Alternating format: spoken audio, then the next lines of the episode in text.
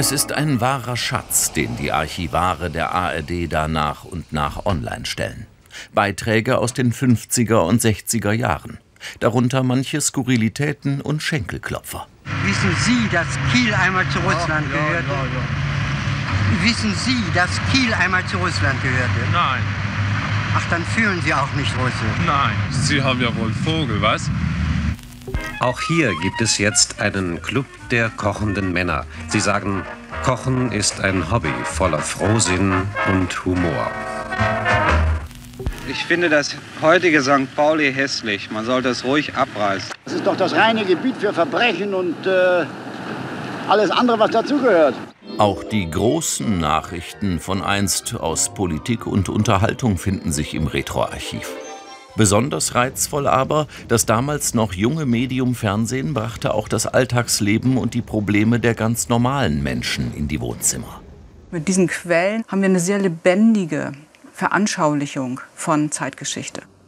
Sobald Sie einen Film haben, gibt es eher diesen Moment, was macht das mit mir? Was habe ich mit diesem Thema zu tun? Denn mit Filmen können wir auch emotional in die Vergangenheit eintauchen. Sie vermitteln ein Gefühl für diese Zeit, die einige von uns oder unsere Eltern und Großeltern erlebt haben und die sie geprägt hat. So wie hier in einer Schallplattenpresserei werden die allermeisten Frauen in der Industrie zu Arbeiten verwendet, die so niedrig und monoton sind, dass sie kein Mann heute mehr tun würde.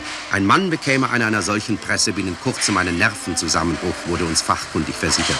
Nur Frauen, heißt es, hielten so etwas aus. Aber sie halten es nach Auskunft der Psychologen nur deshalb aus, weil sie die Fähigkeit haben, geistig wegzutreten, das Talent mit ihren Wünschen aus dieser unweiblichen Wirklichkeit zu entfliehen. Das ist eine ganz typische Begründung gewesen, auch in der Industrie in der Zeit, um Leichtlohngruppen zu rechtfertigen. Diese Arbeit war monoton und sie wurde auch noch sehr viel schlechter bezahlt.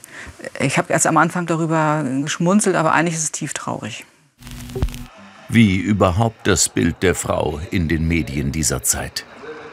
Natürlich würden sie lieber zu Hause bleiben, statt ihre Babys im Morgengrauen bei den Kindertagesheimen abzugeben. Keine Mutter kann dabei ein gutes Gefühl haben. Solange sie arbeiten geht, sehnt sie sich nichts als eine Hausfrau zu sein. Das damals vorherrschende Bild von Frau und Familie in der Gesellschaft transportiert durch die Medien wirkt heute ziemlich befremdlich. Dabei sind diese Aufnahmen nicht einmal 60 Jahre alt. Das liegt tatsächlich daran, dass äh, hinsichtlich des Lebens von Frauen in Europa die 60er Jahre das Zeitalter der Liberalisierung und der großen Veränderungen eingeläutet hat, die dann in den 70er und 80er Jahren tatsächlich stattgefunden haben. Ganz anders dagegen die Berichte aus den Bereichen Umwelt- und Naturschutz. Ihr Tenor wirkt fast beklemmend vertraut. Nahezu pausenlos brummen Kraftfahrzeugkolonnen über die Straßen. Sie transportieren Menschen und Frachten produzieren aber auch jährlich 680 Milliarden Kubikmeter Abgase. Diesem konzentrierten Ansturm der Chemie ist die Natur nicht gewachsen.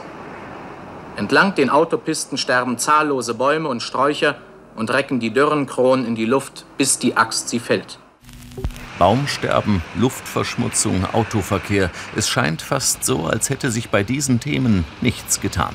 Das liegt aber genau ähm, daran, dass wir im Moment seit äh, der ähm, Fridays for Future Bewegung extrem sensibilisiert sind, wieder mal für diese Umweltfragen in unserer Gesellschaft.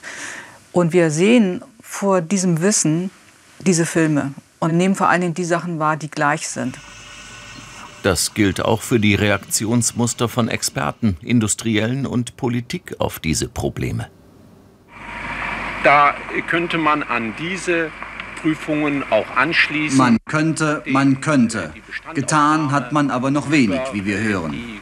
Man kann durch Messung des CO-Gehalts in den Auspuffgasen den Leerlauf wesentlich besser einstellen, vorausgesetzt, dass geeignete Messgeräte hierfür zur Verfügung stehen. Die gibt es aber nicht. Im Augenblick noch nicht. Dieses schablonenhafte, ja, wir haben das Problem erkannt, wir arbeiten technisch dran, aber Sie müssen verstehen, das erhöht die Produktionskosten und dann sind Arbeitsplätze gefährdet und so weiter. Das ist ein, ein, eine diskursive Figur, würden wir sagen, die sich offensichtlich durchzieht seit den 60er Jahren. Aber heutzutage kann es sich keine einzige Partei, kein einziger Unternehmer mehr erlauben, nicht auf die Belange des Umweltschutzes Rücksicht zu nehmen.